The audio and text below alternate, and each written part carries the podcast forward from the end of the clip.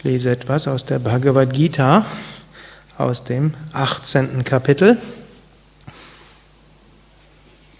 Im 60. Vers sagt Krishna, O Arjuna, durch das aus deiner Natur stammende Karma gebunden, wirst du auch das hilflos tun, was du aus Täuschung nicht zu tun wünschst. Wir müssen irgendwann unser Karma erfüllen. Wir können manchmal unseren Aufgaben ausweichen, vorübergehend. Aber langfristig gilt es, die Aufgaben zu tun, die in unserem Karma sind. Weshalb man manchmal überlegen kann, ich habe jetzt gerade eine Aufgabe, die ist sehr schwierig. Vielleicht wäre es klug, ich erledige sie jetzt gleich. Oder will ich vielleicht noch mal in einem halben Jahr mit konfrontiert werden, in fünf Jahren, in zehn Jahren, wer weiß, im nächsten Leben oder in zehn Leben. Hm? Wir können auch sagen, gut, momentan klappt's nicht, hm? da warte ich lieber etwas. Hm?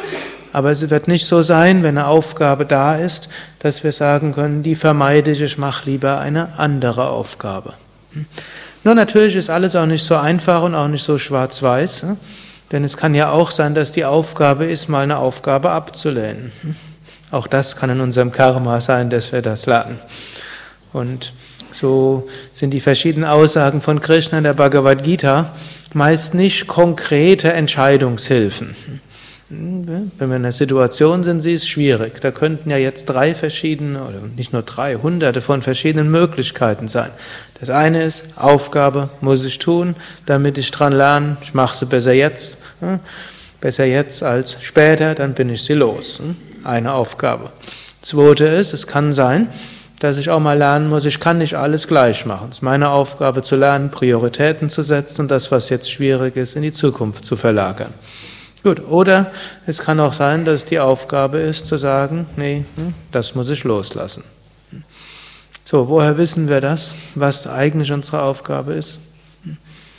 Da ist die ganze Bhagavad Gita letztlich voller Ratschläge und Tipps.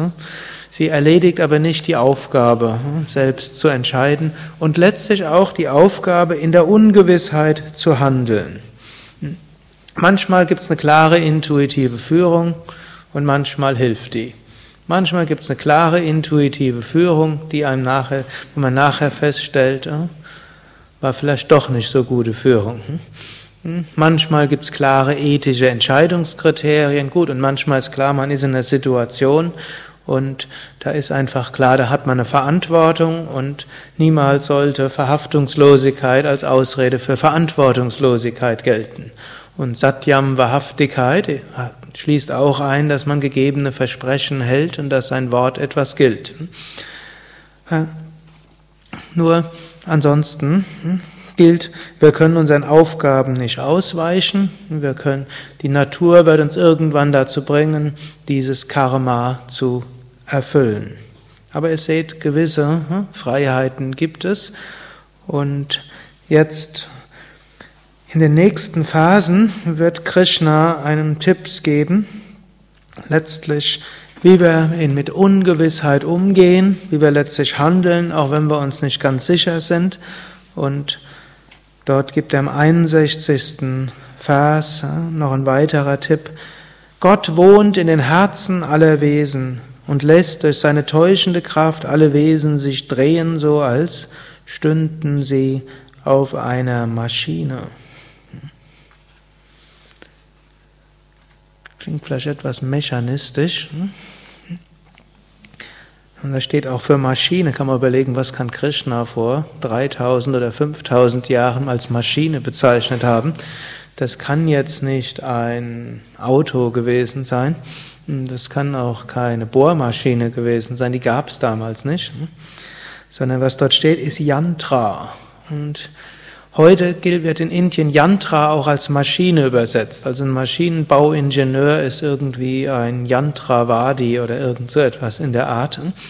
Aber dort Yantra ist so mehr ein geometrisches Ganzes. Wenn man die komplexen Yantras angeschaut hat, also irgendwo alles gehört zusammen. Yantra ist vielleicht, kann man auch statt Maschine wie als Gewebe, als alles, was zusammenhängt bezeichnen. Und so kann man sagen, Gott wohnt in den Herzen von allen. Und wir sind alle irgendwie miteinander verbunden. Wir sind nicht ganz so individuell, wie, man, wie wir das manchmal denken.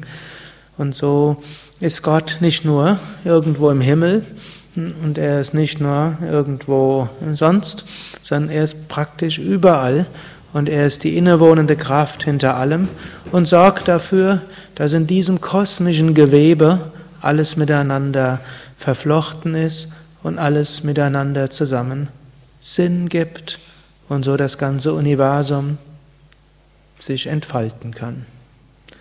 Und mit dieser Gewissheit können wir auch sagen, Gott wohnt auch in meinem Herzen. Wenn ich nach bestem Wissen und Gewissen handle, und dann kann ich auch sagen, Gott, du wohnst in meinem Herzen und du entscheidest jetzt.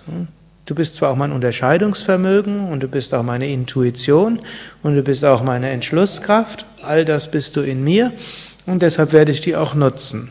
Aber was nachher bei rauskommt, bin nicht ich als Individuum, sondern das bist du.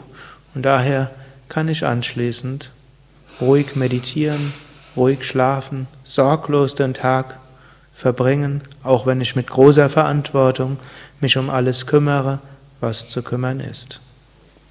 Hariam Tatsat.